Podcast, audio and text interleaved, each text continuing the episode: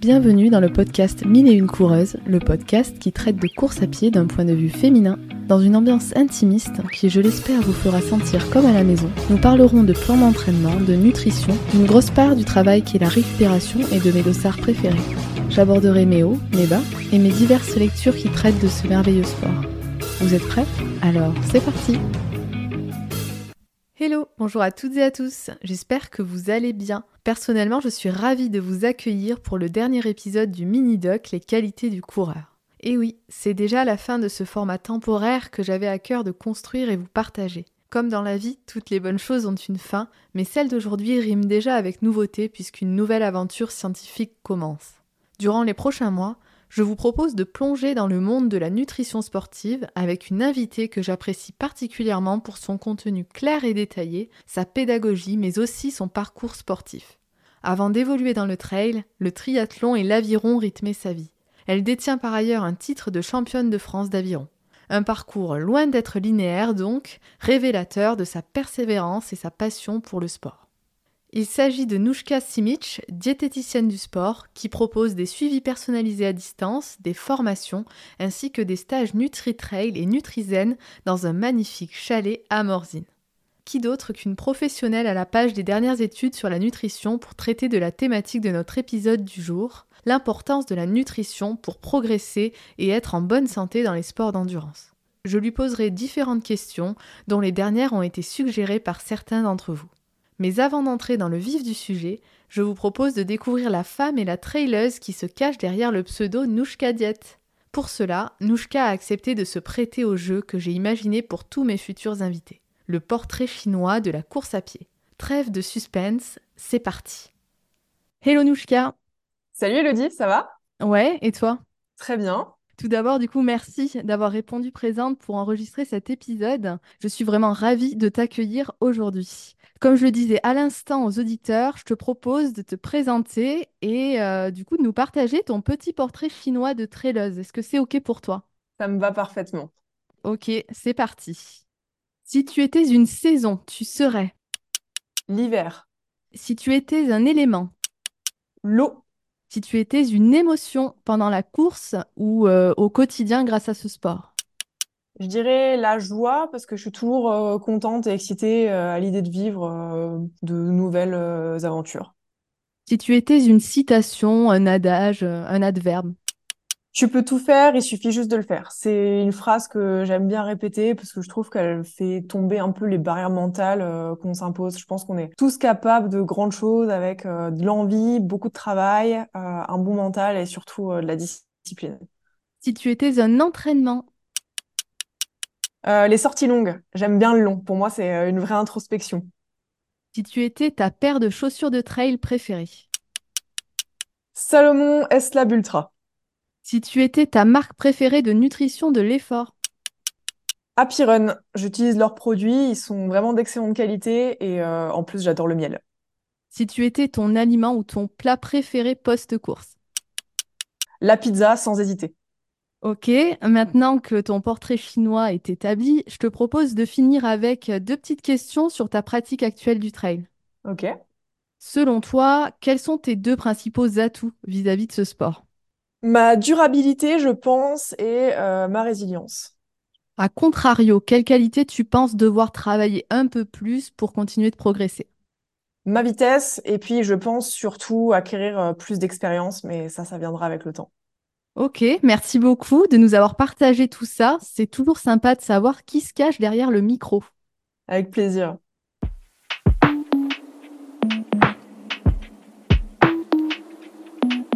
Rentrons dans le vif du sujet.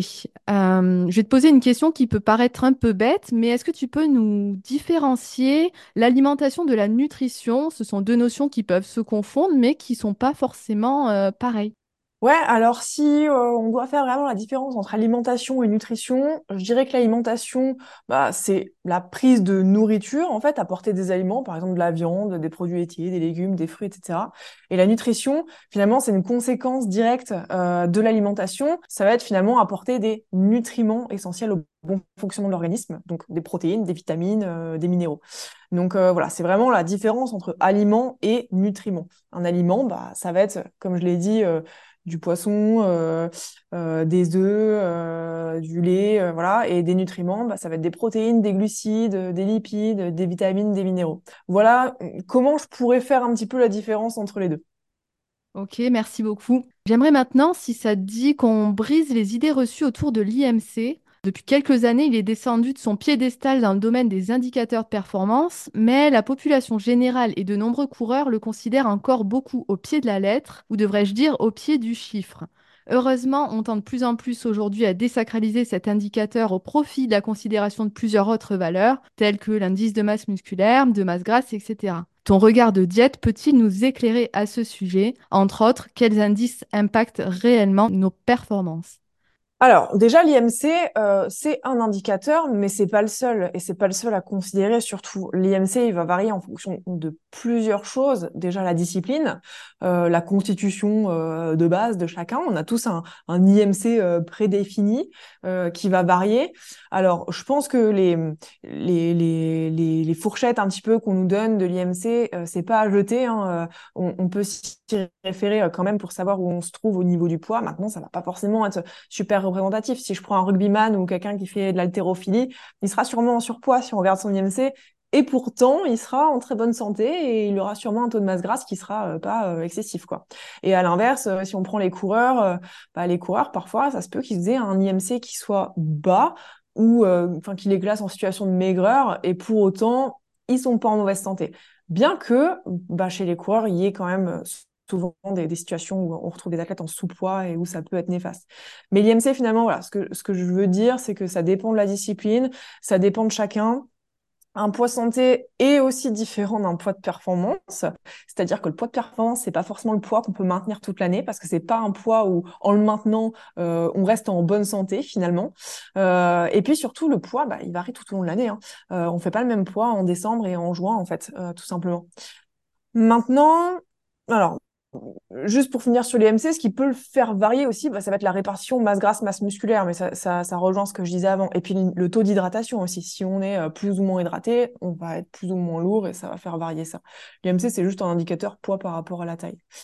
Ce qui peut impacter la performance globalement, c'est le poids, bien évidemment, surtout dans les sports d'endurance. On va pas se mentir, le poids, c'est un facteur déterminant.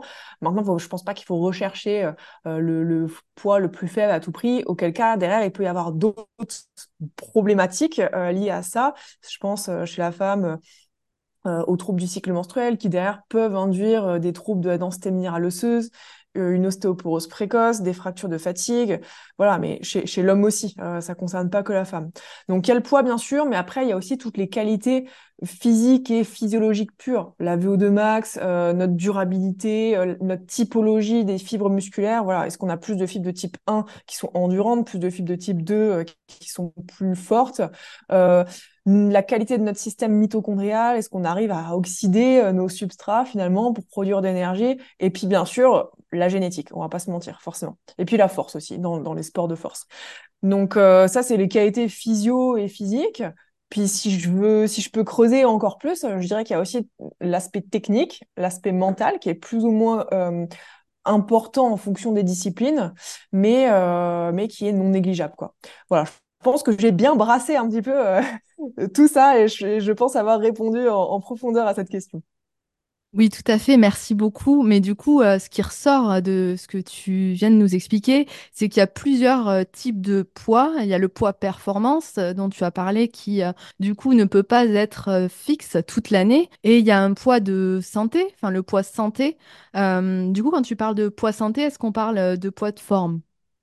Oui, je dirais que le poids de forme, finalement, euh, c'est le poids santé. Moi, comment je définis le poids de forme euh, Ça va être un poids auquel on se sent bien, physiquement déjà, mentalement aussi, qui est pas difficile à, maintenir, pardon, donc ou, qui n'induit pas de, de restrictions nécessaires pour maintenir ce poids, où on n'est pas fatigué euh, au quotidien, où on se blesse pas et où on a du plaisir dans notre alimentation. Globalement, c'est ça. Et puis, où notre bilan biologique est bien, notre poids est à peu près régulé, etc. On n'a pas de grosses variations de poids. donc ça, pour moi, c'est le poids de forme, qui est aussi le poids de santé, finalement. Le poids performance, bah, c'est le poids qui se rapproche le plus possible de là où on va avoir, bah, par définition, les meilleures performances sportives mais c'est un poids qu'on peut pas forcément maintenir à l'année, euh, et puis surtout qui est euh, très variable en fonction de notre charge d'entraînement. En général, quand on s'approche des compétitions, on augmente la charge d'entraînement dans les dernières semaines, et du coup notre dépense énergétique est plus élevée, donc forcément on va perdre un petit peu de poids poids qui, sur le long terme, n'est pas forcément euh, maintenable. Quoi. Euh, chez les athlètes, même à haut niveau, il y a des variations qui peuvent aller euh, jusqu'à 5, voire 10 kilos entre l'été et l'hiver. quoi. Donc euh, le fait d'être un petit peu plus lourd aussi en intersaison, ça permet de pouvoir s'entraîner également avec une plus grande disponibilité énergétique et, euh, et progresser euh, plus facilement. D'accord, ouais, je comprends mieux tout ça et je pense que les auditeurs aussi. Et pour revenir une dernière fois sur le côté poids-performance, ce que tu disais au tout départ, c'est que quand on veut vraiment euh, aller euh, chercher des perfs, on peut tomber dans des dérives euh, peut-être alimentaires pour atteindre ce poids performance le plus souvent dans l'année. Et si tu le veux bien, dans les mois à venir, on pourra faire un épisode peut-être sur les conséquences en termes de carence et de pathologie et, de, soucis aussi du côté du cycle menstruel. Ouais, bien sûr, avec plaisir. Je pense que je pense qu'il y a beaucoup à dire et que surtout, on n'en parle pas énormément dans le milieu francophone. C'est assez euh, développé dans le milieu anglophone. On a beaucoup de publications là-dessus, mais finalement, en, France, on en parle très peu. Euh, c'est encore un peu tabou. Euh, les entraîneurs poussent encore un peu à la maigreur dans certaines disciplines. voilà, moi, pour pour pour encadrer, enfin pour accompagner des athlètes, même à haut niveau, j'en entends, j'entends tout et n'importe quoi pour te dire. Donc, euh, je pense qu'il y a une grosse marge de progression là-dessus, clairement. Oui, en effet. Puis, euh, je ne sais pas si tu connais euh, Emma Ouziou, si je prononce bien. Ouais, elle en parle très bien et c'est vrai que ça doit être assez frustrant, voire agaçant pour toi en tant que diète de devoir lutter encore pour que des entraîneurs évitent d'avoir ce type de comportement avec leurs athlètes. Ouais, je, je dirais pas que ça m'agace. Moi, je vois plutôt ça comme une opportunité de faire avancer les choses. Je pense que c'est je préfère le voir positivement. Euh, ça montre qu'il y a encore un travail à faire et que, et, que les mentalités vont changer. Mais je, pense que de façon globale, ça, ça va changer. Euh, grâce aux réseaux sociaux aussi, notamment, parce qu'avec les réseaux sociaux, on communique beaucoup plus, donc on est beaucoup plus conscient de ça, en fait. Euh, donc je suis assez optimiste là-dessus. Mais bien sûr, le haut niveau, ça reste un milieu qui est dur.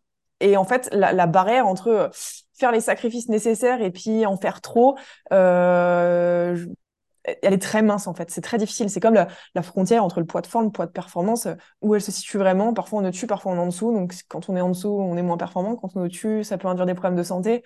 Euh, c'est compliqué. C'est pas forcément évident. Et, euh, et c'est pas étonnant que dans ces milieux à haut niveau là, euh, il y ait autant de répercussions quoi.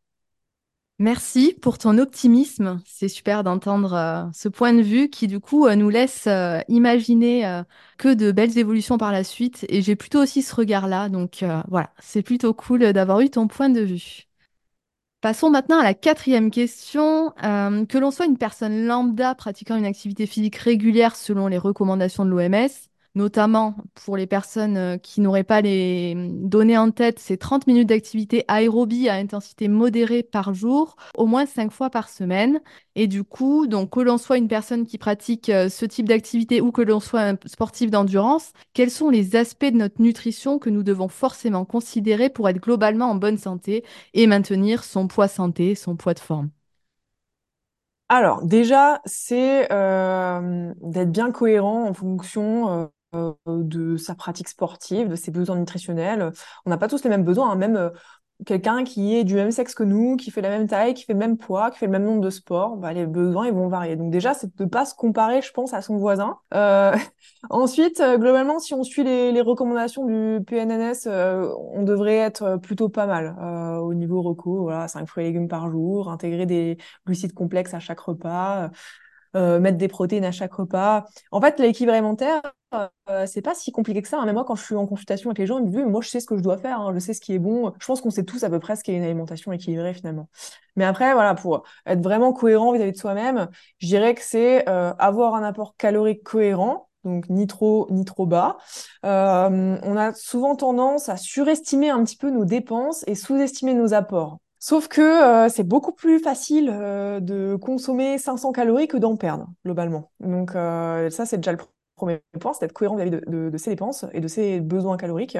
Et dans le sens inverse aussi, ne pas être trop bas, parce que la plupart des gens sont souvent trop hauts, mais bah, chez les sportifs qui ont une, une dépense énergétique importante, ils se rendent pas forcément compte qu'ils ont des besoins importants et du coup bah on est parfois en, sous euh, en sous-alimentation. Donc voilà, l'aspect calorique, l'aspect répartition en macronutriments qui va varier en fonction de, notre pratique sportive et de nos objectifs corporels, mais globalement, euh, voilà, sur 100% de l'énergie qu'on apporte au quotidien, il y a trois euh, macronutriments qui vont permettre de combler cette énergie, les lipides, les glucides et les protéines. Globalement, pour tout le monde, c'est à peu près 50% de glucides sur l'apport énergétique. Et pour beaucoup, quand on leur dit ça, c'est wow, mais c'est beaucoup quoi. Les glucides, euh, faut limiter, c'est pas bien, euh, ça peut prendre du poids, euh, l'insuline, etc. Ouais, mais en fait, on a certaines cellules qui sont glucodépendantes, donc qui fonctionnent qu'au glucose. C'est le cas des globules rouges, par exemple, et puis et puis de, de, nos neurones. Mais bah, nos muscles utilisent aussi du sucre, d'autant plus quand on fait une activité sportive. Euh, donc voilà, déjà 50% de glucides, euh, des glucides euh, à chaque repas, et puis après, bah, la répartition protéines, lipides, ça va dépendre. ça va dépendre de, bah, de tout ce que j'ai dit avant finalement. Et puis bah, courir ses apports en micronutriments aussi. Quand on pense maintenir le poids, on pense calories, du coup on pense macronutriments, mais on ne pense pas micronutriments qui sont pourtant hyper importants pour, pour toutes les fonctions de l'organisme. Voilà, il n'y a pas de nutrition type, je dirais. Euh, sinon, ça se serait. Je pense que nous, les diètes, on n'existerait pas. Euh, donc voilà, faut, faut adapter un peu l'alimentation euh, à, à, soi, à sa pratique. Pas hésiter à consulter aussi pour savoir vraiment ce qui nous convient, si on est un petit peu perdu. Et puis, euh, et puis voilà ce que, ce que je peux dire là-dessus. Ok, ouais, merci beaucoup. Donc, pour résumer, c'est ça, c'est euh, penser que les glucides complexes sont importants, qui sont pas à bannir à tout prix euh, pour pas prendre du poids ou euh, au contraire pour rester à un poids stable euh, et, suffisant pour la performance. Mais il y a aussi la côté, le côté micronutrition qui va jouer un rôle majeur, sûrement au même titre que les macronutriments, mais qui sont souvent négligés. Et c'est aussi pourquoi ton métier existe et on t'en remercie. Du coup, euh, vu que tu parles de micronutriments, est-ce que tu peux euh, préciser quels micronutriments semblent indispensables à un fonctionnement optimal de notre métabolisme, hein, qu'on soit sportif ou pas d'ailleurs? Alors c'est marrant parce que cette semaine j'ai fait des posts Instagram là-dessus sur les compléments les plus surcotés et les plus sous-cotés. Je vais commencer par dire que euh, finalement tous les micronutriments sont importants. Euh, ils peuvent être apportés par l'alimentation ou par la complémentation si on n'arrive pas à euh, soutenir finalement les, besoins par, euh, par l'alimentation. Parfois, ça peut être difficile de soutenir les besoins par l'alimentation. Je pense par exemple au magnésium, à la vitamine D en fonction du contexte, etc. pour tout le monde, je dirais de faire attention au magnésium, à la vitamine D, parce que la vitamine D, surtout en France, on n'en synthétise pas assez, notamment l'hiver. Et puis aux oméga 3. On a tendance à pas couvrir les besoins en oméga 3 et tout simplement parce que c'est difficile, ça revient à consommer un à deux poissons gras par semaine. Tout le monde ne le fait pas déjà parce que le poisson gras comme le saumon par exemple, ça peut être un petit peu cher et puis parce que tout le monde n'aime pas, euh, surtout qu'on a une bonne partie de la population qui maintenant suit un régime végétarien ou végétalien. Donc, euh, donc déjà, voilà, je dirais que si je dois en sélectionner trois, des micronutriments qui sont à surveiller, bien sûr, il y en a d'autres, parce que souvent, quand je donne un peu mon top 3, j'ai oui, mais il y a ça, il y a ça, il y a ça, ok, mais voilà, mon top 3, ça va être magnésium, vitamine D, euh, oméga 3. Et puis après, les autres micronutriments qu'il faut surveiller dans les sports d'endurance, ça va être euh, tous les antioxydants. Donc la vitamine C, la vitamine E, la vitamine A, les polyphénols. Euh, donc les antioxydants, ils vont venir aider à, lutter contre le stress oxydatif qui va être engendré par la pratique de l'activité physique, par la consommation en oxygène notamment. Voilà, je, pense qu'on peut noter ces, ces micronutriments-là. D'accord, merci beaucoup. Et j'en profite, mais on parle souvent de stress oxydatif. Est-ce que tu peux nous le définir ou nous dire ce que ça implique finalement dans le corps? Oui, alors en fait, le stress oxydatif, c'est tout simplement un déséquilibre entre euh, la production de radicaux libres et l'apport en antioxydants. C'est-à-dire que on produit des radicaux libres. Euh, physiologiquement, on en produit tous, hein, qu'on fasse du sport euh, ou pas, qu'on fume ou pas, qu'on boive ou pas. C'est une réaction physiologique normale et ça aide notamment à équilibrer plein de fonctions dans l'organisme. Le problème, c'est quand les radicaux libres sont produits en excès. Les radicaux libres, globalement, c'est quoi? C'est des espèces dérivées de l'oxygène sur lequel il manque un électron, ce qui fait que ce sont des molécules qui sont instables. Et pour venir se stabiliser, parce que le corps aime l'équilibre, bah, ces molécules-là vont venir se fixer à d'autres euh, molécules, d'autres cellules, pour venir bah, prendre un électron, s'équilibrer, et en gros, l'autre cellule va être déséquilibrée. Ça peut induire une réaction en chaîne qui, derrière, peut avoir des conséquences métaboliques exemple, les libres, ils vont s'attaquer euh, à nos membranes cellulaires. Donc euh, après, il peut y avoir des, des déséquilibres au niveau euh, de la fonction cellulaire. Ils peuvent venir s'attaquer à notre ADN. Voilà, donc en excès, on comprend vite que s'ils sont pas neutralisés, bah, ils vont venir s'attaquer à l'organisme. C'est pour ça aussi qu'on dit que le stress oxydatif augmente le vieillissement, bah, parce que ça va, ça vient attaquer les protéines, l'ADN, les membranes cellulaires, etc. les antioxydants, donc eux, ils vont venir un peu neutraliser ces petites molécules-là.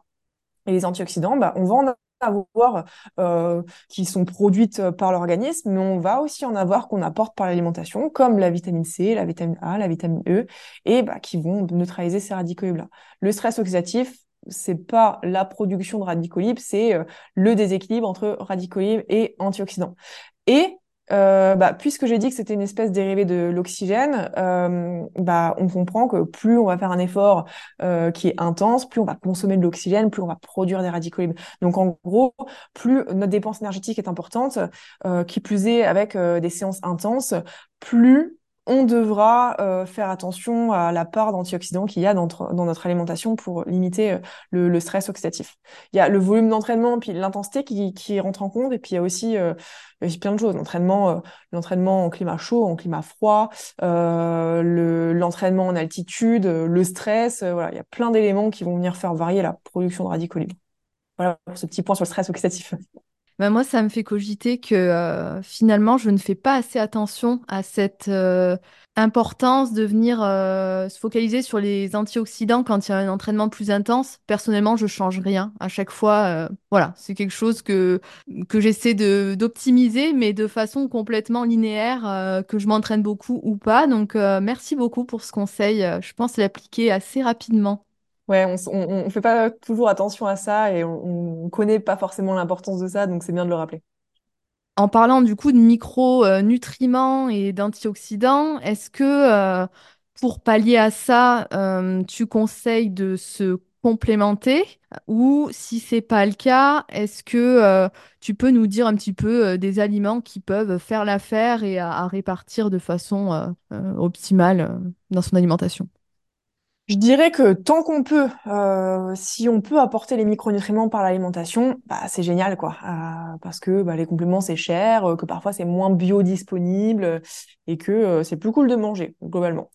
Parfois, ça peut être essentiel de se complémenter quand on n'arrive pas à combler les besoins, les besoins pardon, via l'alimentation. Ça peut être le cas dans certains contextes, donc dans certaines pathologies, dans certains régimes alimentaires. Je pense par exemple pour les végétaliens euh, euh avec la vitamine, euh, la vitamine B12, ou euh, les personnes qui consomment pas du tout de poisson et, et, et, produits de la mer avec les oméga 3. Voilà.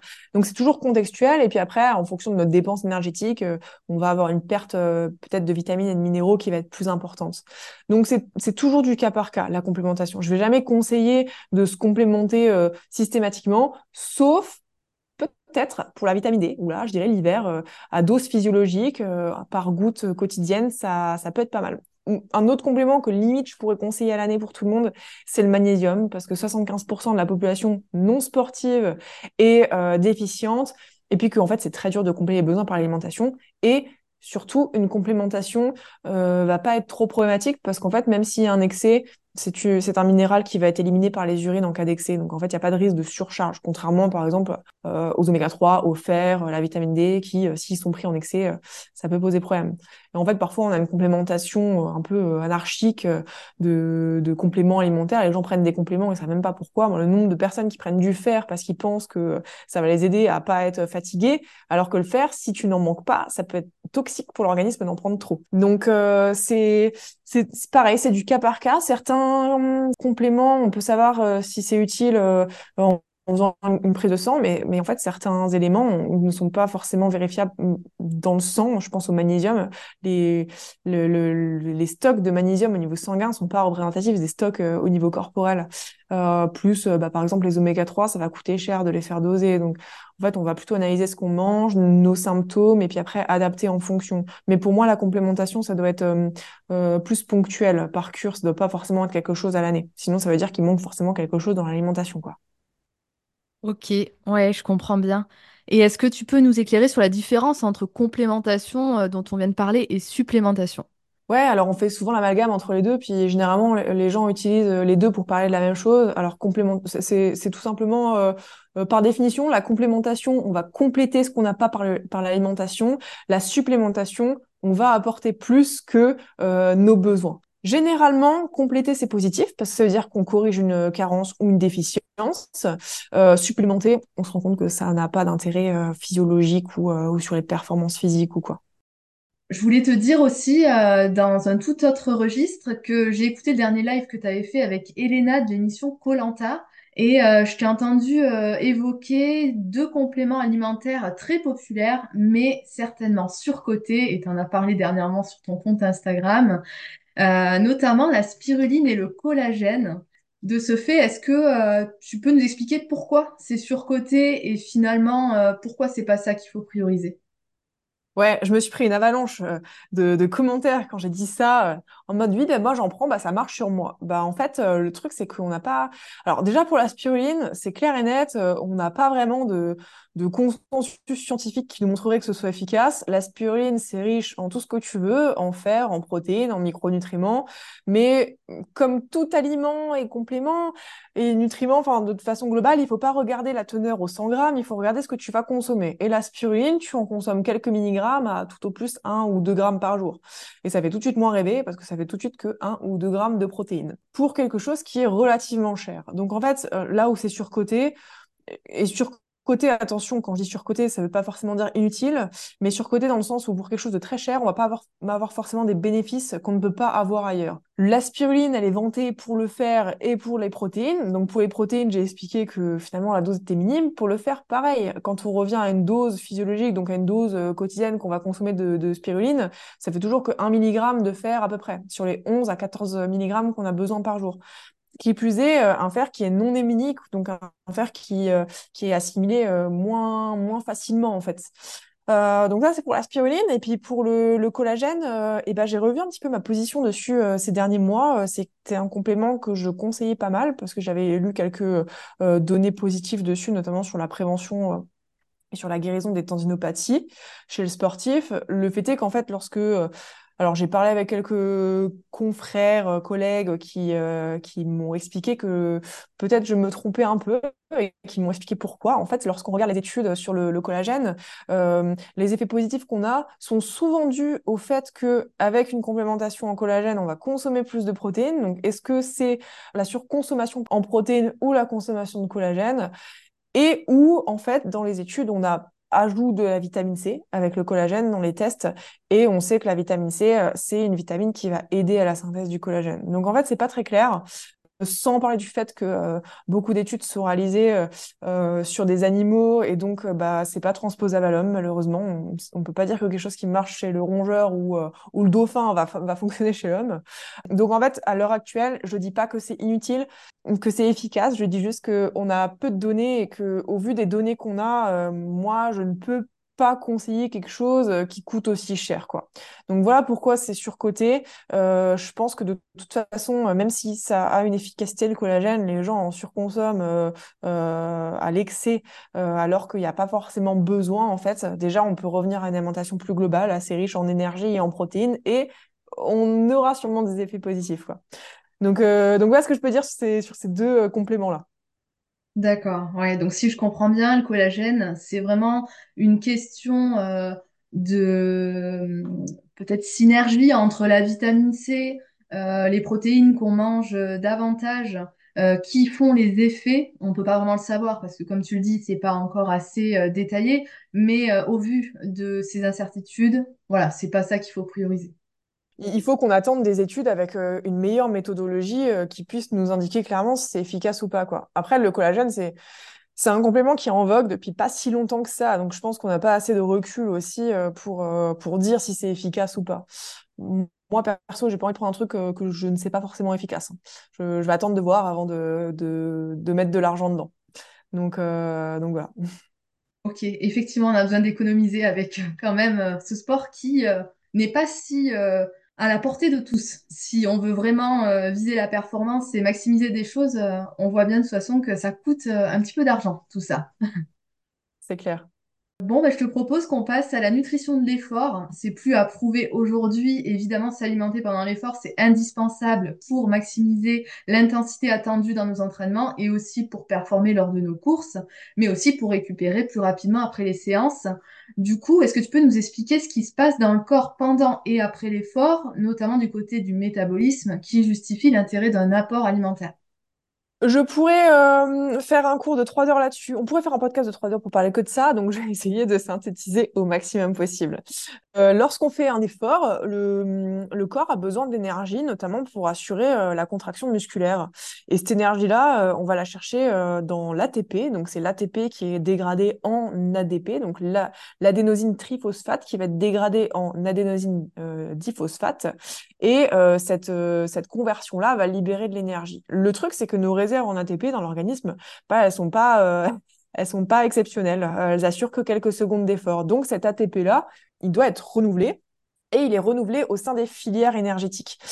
Et euh, pour faire fonctionner ces filières énergétiques, on a besoin de substrats, notamment de glucides et de lipides. Donc en gros, ce sont alors, les protéines aussi, mais en moindre mesure, mais en gros, ce sont les glucides et les lipides qui vont nous permettre de produire de l'ATP, qui va permettre euh, d'apporter de l'énergie à la contraction musculaire et de pouvoir maintenir l'effort. Donc, quand on fait un effort physique, euh, on a un besoin, donc euh, on a on a des réactions cataboliques qui se mettent en place. On va dégrader des choses dans l'organisme pour produire de l'énergie, y compris eh bien, nos réserves en graisse corporelle, euh, en glucides aussi, euh, euh, qui est stocké sous forme de glycogène dans le foie et dans les muscles. Et le fait est que nos réserves, notamment en glycogène, ne sont pas infinies, ne permettent pas d'assurer un effort sur plus de quelques dizaines de minutes ou heures en fonction de, l'intensité. Et c'est pour ça qu'on a besoin de, s'alimenter. D'autant plus que bah, on épuise vite nos réserves, mais en fait, elles se resynthétisent pas aussi vite après l'effort. Elles mettent du temps nos réserves en glycogène, par exemple. Donc, le glycogène, je rappelle, c'est euh, la forme de stockage de glucose dans le muscle et dans le foie. On en a à peu près 500 grammes euh, dans, le, dans les muscles et puis 100 euh, grammes dans le foie. c'est une moyenne. et ben, ça met 24 à 48 heures à se resynthétiser. Donc, finalement, le but, c'est de les préserver. et comment on les préserve? Eh bien, en s'alimentant et en apportant des glucides à l'effort. Ok, et justement, euh, ces glucides, euh, ils sont euh, super importants, mais quels nutriments privilégiés tu penses que les aliments qu'on consomme doivent contenir? Dans tout ce qui est bar, gel, qu'est-ce qu'il faut rajouter si on fait nos produits maison, ou voilà, qu'est-ce qu'il faut regarder quand on achète quelque chose en matière de micronutriments? Eh bien, alors, tout d'abord, je vais en étonner, pardon, plus d'un, je pense, mais c'est de favoriser la consommation de glucides à index glycémique haut. Euh, tout simplement parce qu'ils vont être assimilés plus rapidement et disponibles plus rapidement, nécessiteront moins de besoins de digestion et surtout à l'effort, en fait, ce qu'il se passe, c'est que euh, on n'a pas vraiment de sécrétion d'insuline. Donc en fait, il n'y a pas de risque d'hypoglycémie réactionnelle. Pourquoi? Eh bien parce que euh, avec l'effort, alors ça c'est conditionné par plusieurs facteurs l'intensité de l'effort, la durée de l'effort, euh, la disponibilité en oxygène, l'état des réserves en énergie. Mais en fait, on a une sécrétion de catécholamines, donc d'adrénaline, noradrénaline, et ces catécholamines là vont inhiber euh, la sécrétion d'insuline parce qu'ils vont venir se fixer sur les récepteurs insuliniques au niveau du pancréas et bloquer la sécrétion d'insuline. Donc en fait, à l'effort, il n'y a pas de sécrétion d'insuline. Et vu qu'il n'y a pas de sécrétion d'insuline, en consommant des glucides à index glycémique élevé, euh, et ben on va pas faire d'hypoglycémie. Donc ça devient plus intéressant de consommer des glucides à index glycémique élevé parce qu'on on va les digérer plus rapidement, il n'y aura pas de besoin de digestion, et puis ils seront utilisés plus rapidement. Donc voilà, la première chose, je dirais, de consommer des glucides à IGO digeste. Euh, donc quand je dis digeste, ça va être liquide ou semi-liquide. Le mieux, surtout en course à pied, ça va être une boisson d'effort. Parce que quand on court, on n'arrive pas forcément à manger. Alors peut-être qu'en trail, c'est plus, c'est plus facile. Euh, et encore, mais en course sur route, ça devient difficile. Donc vraiment favoriser la boisson. Ce sera, ce sera davantage assimilé en plus de ça. Souvent, il y a. Enfin, l'objectif, c'est d'avoir dans la boisson des glucides, mais aussi du sodium qui va aider à l'assimilation des glucides euh, au niveau de la barre intestinale. Et euh, si on consomme des aliments, dans l'idéal, je dirais qu'il faut consommer euh, du semi-solide, donc des compotes, des gels, en testant bien sûr ce qui nous convient. En moindre mesure, pourquoi pas des pâtes de fruits, c'est assez, c'est assez digeste, ou alors des barres, mais en choisissant des barres, des assez molles, quoi. Donc après, on peut se faire, on peut se faire un peu des trucs maison, mais vraiment choisir des trucs avec une texture, enfin faire des trucs avec une texture assez molle. Et puis, j'ai tendance à dire quand même que si l'effort n'excède pas deux heures, bah, on peut rester que sur du liquide, voire semi-liquide, parce qu'après, le délai de digestion, est assez long. Imaginons que je mange une barre euh, au 30e kilomètre de mon marathon, euh, le temps que les sucres soient dans mon sang, j'aurais fini mon marathon, quoi. Donc, euh, donc voilà ce que, ce que je peux déjà conseiller. Pour moi, c'est, la base de l'alimentation du sportif à l'effort, des glucides digestes à index glycémique élevé. Ok, donc là, c'est plutôt côté macronutriments, mais peut-être du coup que c'est pas intéressant de rajouter ou de, prendre des barres qui ont, je sais pas moi, parfois du potassium, euh, tous ces micronutriments qu'on voit euh, plus ou moins, est-ce que c'est si important? Ou peut-être que ça change en fonction de si on court vraiment de la longue distance ou pas? Les, micronutriments, alors on va en perdre vraiment très faiblement dans la sueur, euh, mais la perte principale, ça va être le sodium. Après, on perd un petit peu de potassium, un petit peu de magnésium, un petit peu de vitamine C, mais ça, c'est très, très minime. Euh, et on va en utiliser aussi euh, avec toutes les réactions de dégradation d'énergie. Par exemple, la vitamine B va aider à dégrader euh, les glucides et donc à produire de l'énergie. Donc, oui, on en utilise, mais au final, il n'y a pas de risque de carence. déjà, la vitamine B, personne n'est en carence en vitamine B parce qu'on en trouve à peu près partout, surtout dans les, dans les féculents. Donc, en fait, il n'y a pas vraiment de problème. Ce qui est vraiment important, c'est les glucides et le sodium. Le reste, c'est vraiment très anecdotique. anecdotique pardon. Même si on apporte des antioxydants, au final, les antioxydants qui sont dans la boisson, ils seront peut-être pas euh, de, super qualité parce qu'ils seront de synthèse. Euh, vaut mieux les consommer via l'alimentation. Et en fait, euh, euh, c'est surtout en, période de récupération que ça va être important. Mais les pertes pendant l'effort, elles sont, elles sont vraiment minimes. Donc c'est plus marketing qu'autre chose. Les, les, les, ajouts de vitamines, de minéraux, d'antioxydants, de tout ce que tu veux. Je dirais que vraiment les choses sur lesquelles il faut se concentrer, c'est les glucides, le sodium. Et si l'effort est long, quand je dis long, c'est au-delà de 4-5 heures. Pourquoi pas des protéines mais c'est même pas obligatoire, ça dépend, ça dépend de plein de choses. Donc, euh, donc ouais, euh, c'est pas grave hein, s'il y a des, des, des, vitamines et des minéraux dans la, dans la boisson ou dans les aliments, mais faut pas choisir euh, quelque chose par rapport à ça. Après, euh, globalement, ils en contiennent tous aujourd'hui, donc je dirais qu'il faut même pas trop y prêter attention et dire bah non, je vais en prendre un qui en contient pas parce que tu trouveras pas globalement. Ils en contiennent tous parce qu'on sait que c'est un élément marketing important. Ouais, ouais, bah carrément. hein. Mais pour le coup, tu m'apprends vraiment quelque chose parce que euh, j'ai longtemps regardé ça et dans des bouquins, je voyais des comparaisons, mais toujours en termes de micronutriments et pas forcément des macros parce que souvent on était sur euh, le même dosage de, de, de glucides. euh, bon, après, il y en avait plutôt à IG bas, etc. Ça, jouait quand même par rapport à ça, mais vraiment, j'avais l'impression que ce qui était mis en avant, c'était oh, cette boisson, elle n'est pas optimale parce qu'il manque du potassium, du machin et tout. Donc là, tu Non, rétablis un petit peu les choses. Euh, voilà, ce qu'il faut euh, euh, regarder, c'est surtout donc si c'est un IGO et si surtout on digère bien quand on a testé ça pendant nos entraînements. Ouais, ouais, ouais, c'est euh, euh, c'est pas si important que ça en fait. euh, ajouter ça dans, dans les produits et consommer ça à l'effort. Par contre, il faut vraiment le soigner euh, euh, au quotidien. C'est-à-dire, par exemple, si au quotidien je consomme pas assez de potassium, à un moment donné, je vais en manquer. Et le potassium, on sait que ça joue un rôle dans la contraction musculaire, euh, dans dans le maintien du pH, dans l'équilibre hydrique aussi.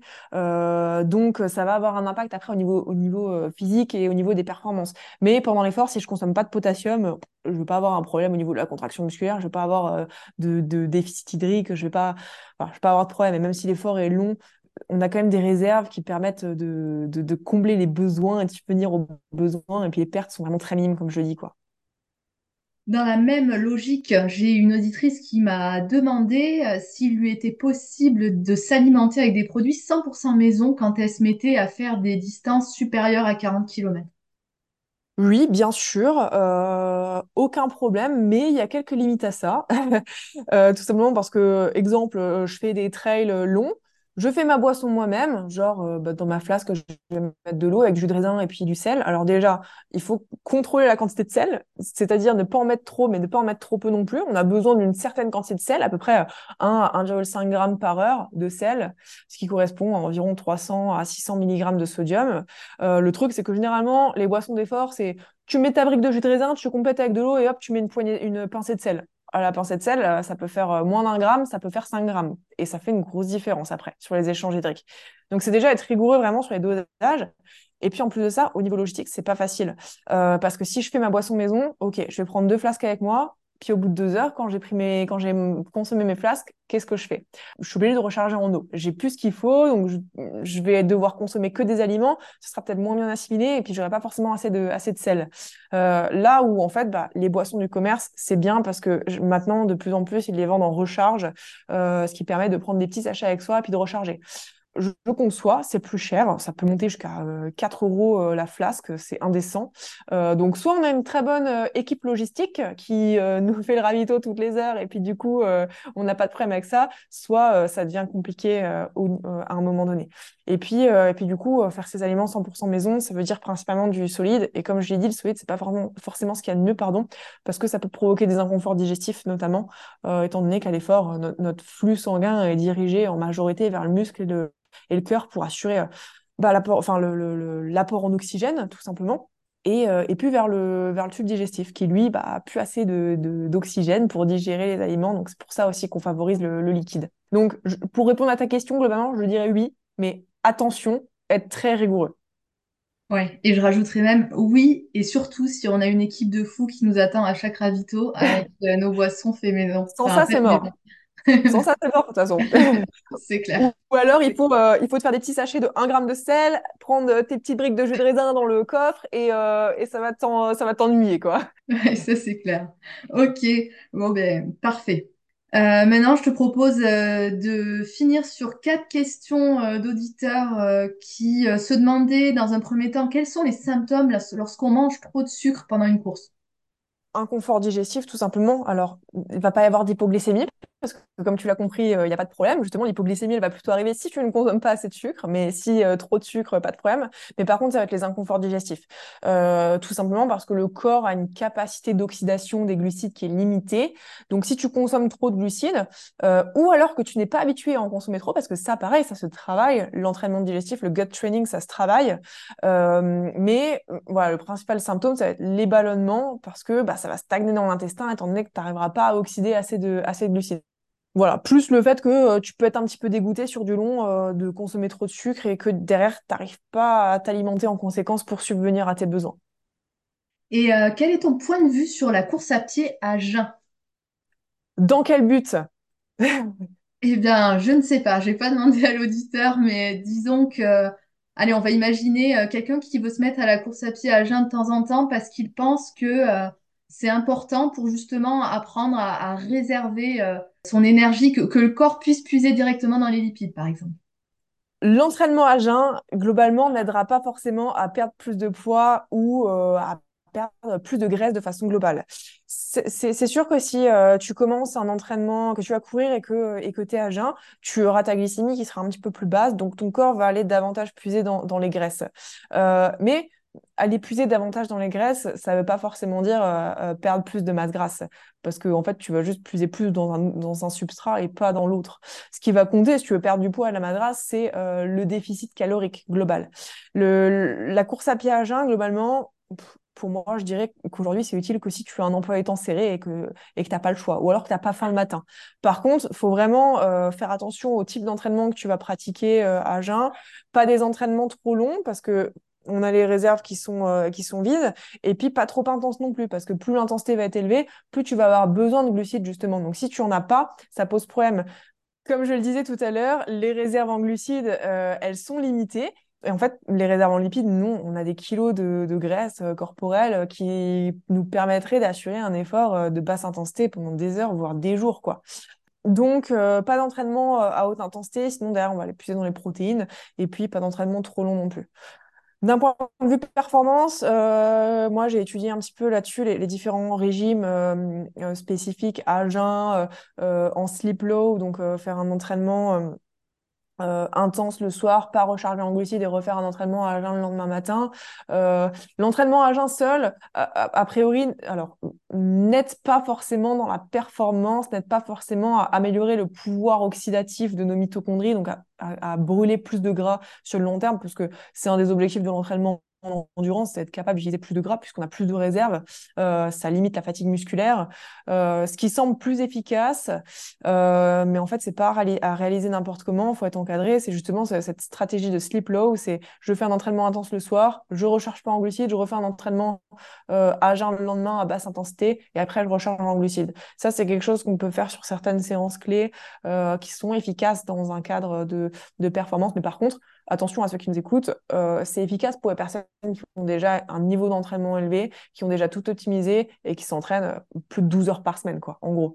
Euh, en première intention, je ne ferai pas du tout ça. Je soignerai déjà tout l'alimentation globale et puis l'alimentation à l'effort.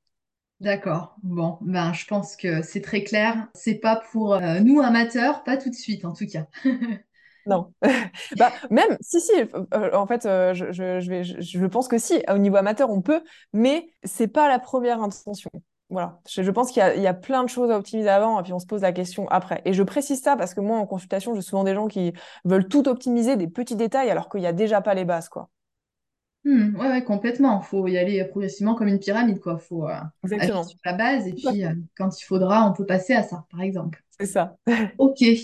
Euh, qu'est-ce que tu conseilles quand on arrive euh, à la dernière semaine avant une course objectif, de type notamment longue distance, un marathon et, trail? Quelle alimentation tu, conseilles? Euh, on entend souvent parler du régime scandinave, par exemple. Moi, je l'ai testé une fois et je le referai pas, mais parce que je pense que je l'ai pas fait correctement. Mais toi, quel est ton point de vue?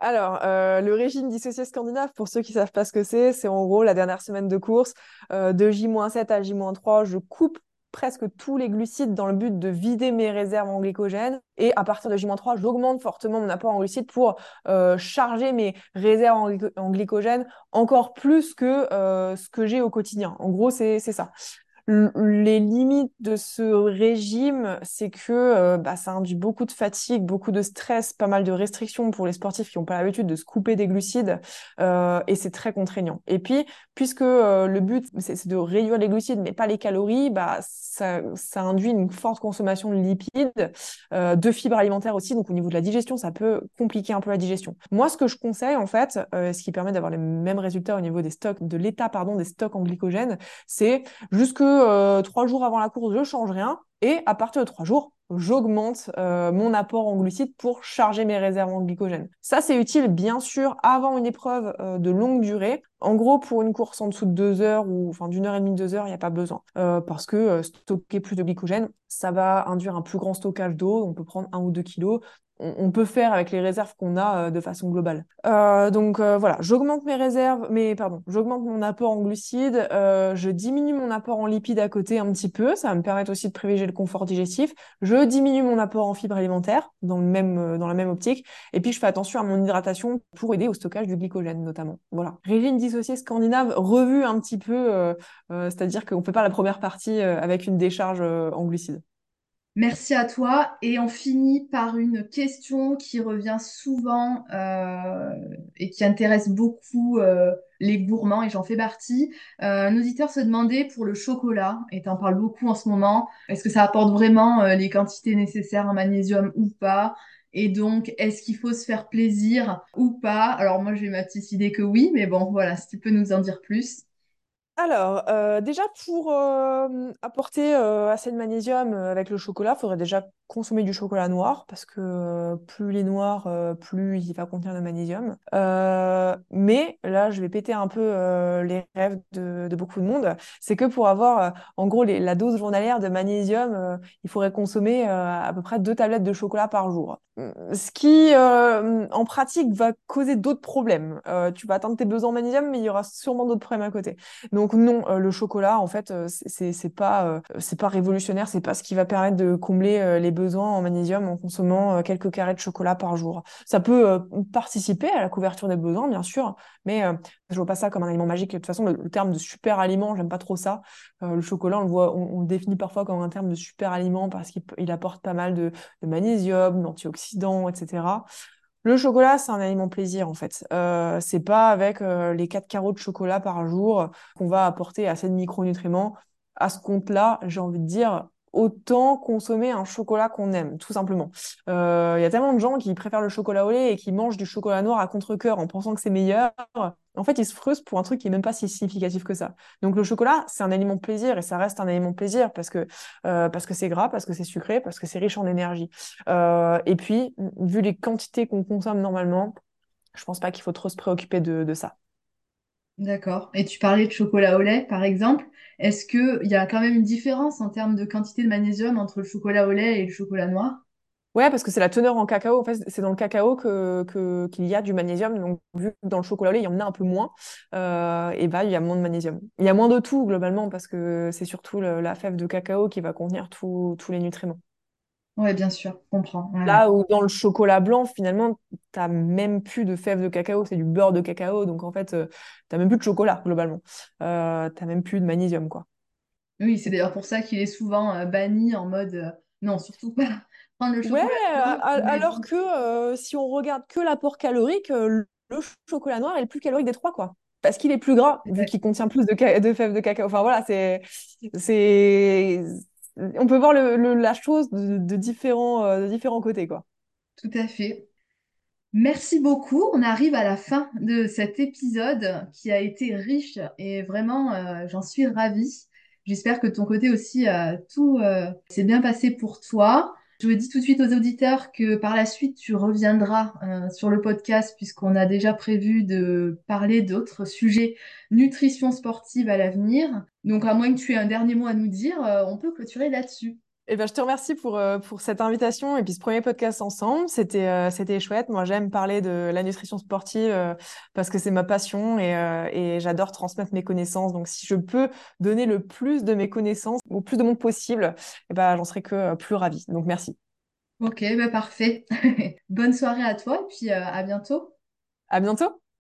Comme vous l'aurez compris, l'épisode touche à sa fin. J'espère qu'il vous aura plu. Pour ma part, ça a été un réel plaisir de faire ce format. Ça m'a permis de sortir de ma zone de confort, de venir m'adapter aux contraintes euh, du coup de temps qui sont différentes quand on travaille avec euh, une invitée, un invité. J'ai adoré faire ça en fait. Euh, c'est déjà extrêmement pertinent d'apprendre encore de nouvelles choses en direct et même pouvoir enregistrer comme ça à distance. mais du coup, pouvoir rencontrer malgré tout les personnes, c'est euh, extrêmement agréable et c'est ce que je recherchais aussi en montant ce podcast. C'était la première fois et euh, ça se renouvellera autant de fois que je le pourrai. Évidemment, la touche de ce podcast restera le format euh, solo puisque pour moi c'est très important de garder ça, c'est l'âme aussi du podcast. Mais voilà, des épisodes déjà nutrition sportive arriveront je pense mensuellement et euh, derrière, les autres invités, ce sera de façon euh, un peu plus anarchique, euh, au petit bonheur la chance. Voilà ce qui se profile dans les mois à venir. N'hésitez pas à me faire des retours sur Instagram, le compte Mille et une coureuses. N'hésitez pas aussi à poser une petite note sur votre plateforme d'écoute. Je le répète à chaque fois, mais parce que c'est super important pour le rayonnement du podcast. Et je vous dis, comme d'habitude, à la semaine prochaine. N'oubliez pas de prendre bien soin de vous. À très bientôt!